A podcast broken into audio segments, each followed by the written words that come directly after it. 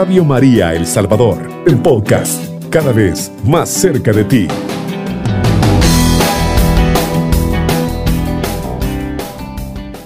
Enfrenta tus temores y vive en paz. Hoy quiero hablarte un poco acerca de esta reflexión. Tengo en mi corazón ese deseo de poder compartir con ustedes algunas de las herramientas que me han servido a mí y que se basan en la palabra del Señor. A esto, queridos hermanos, querida hermana, a eso es lo que estamos queriendo lidiar todos. El Señor nos quiere enseñar muchas formas hoy en este día de cómo podemos vivir en paz. Yo sé que ustedes ya lo saben, pero a veces hace falta que alguien más nos la recuerde. Vivir en paz, queridos hermanos, tiene que ver con una decisión que yo voy a tomar, con una decisión que nosotros vayamos a tomar o que tomemos. De dónde gasto mi energía. El temor y la preocupación se generan a veces en nuestro pasado y de ahí vienen muchas de las preocupaciones que nosotros tenemos. Algo vivimos atrás en ese pasado, trasfondo del cual venimos y nos ha enseñado a temer nos ha enseñado a preocuparnos demasiado. En otras ocasiones, la preocupación viene de cómo vemos el futuro. Algunos vivimos en el temor porque vivimos algo en el pasado y lo venimos arrastrando. Alguien nos hizo algo, mucho daño. Entonces nos enfocamos en ver dónde vamos a ubicar nuestros pensamientos. Entonces hay que enfocar nuestros pensamientos en desafíos que nos permitan, queridos hermanos, que las cosas negativas no lleguen a nosotros. A veces eh, hemos vivido un pasado que nos llena de temor y que nos hace pensar y sentir temor por los posibles problemas que vayamos a enfrentar en el futuro. Quizás también vivimos en temor cuando ponemos nuestra atención mental y espiritual y otras cosas fuera de lo que Dios es, lo que Dios dice, lo que Dios ha hecho y lo que Él dice que yo puedo hacer en Él. A los que escogen mirar a Dios, a los que escogemos mirar a Dios. Estoy diciendo esto, queridos hermanos, porque Dios nos da claves para vivir libre del temor y de la preocupación. Y es que yo escojo mirar a Dios creer lo que Él dice, observar lo que Él hizo en el pasado y armarme de fe para mi futuro.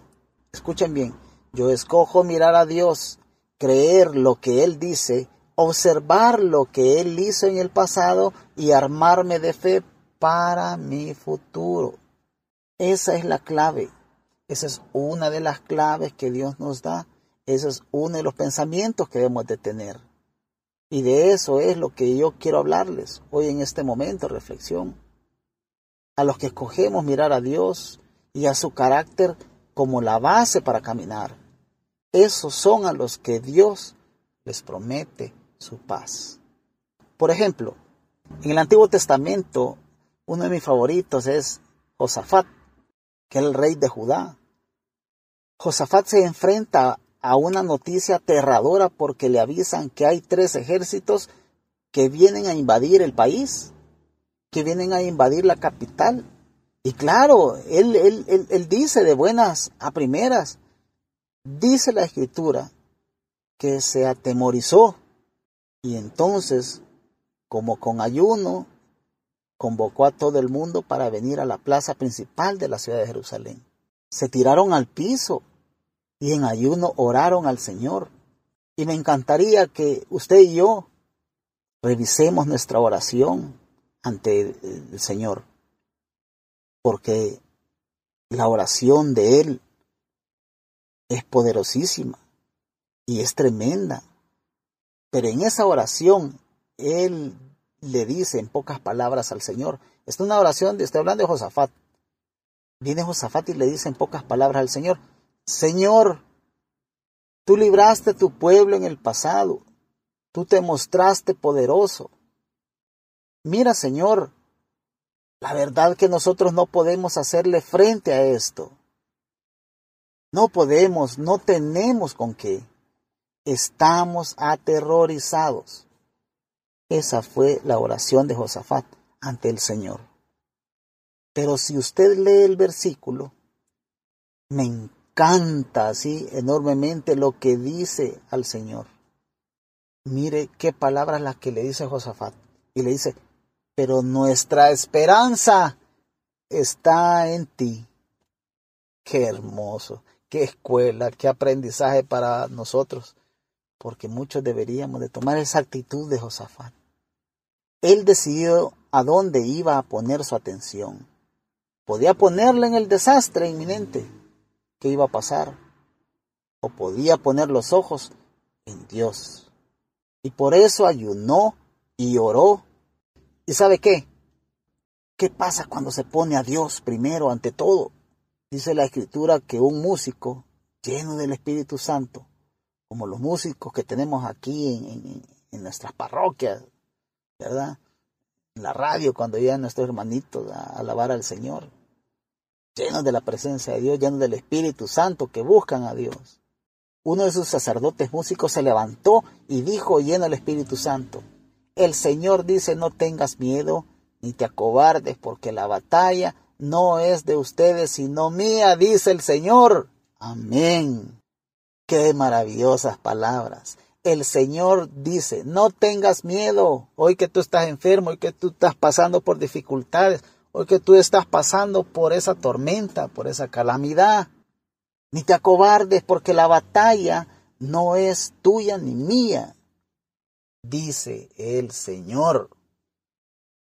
Qué maravilloso, qué maravillosas palabras las que el Señor nos dice.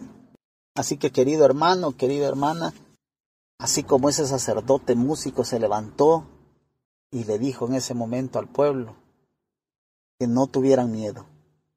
Pues hoy te digo a ti, no tengas miedo, el Señor está contigo.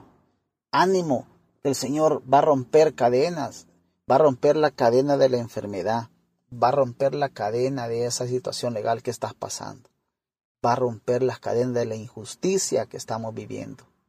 Solo ora, ayuna y ten fe.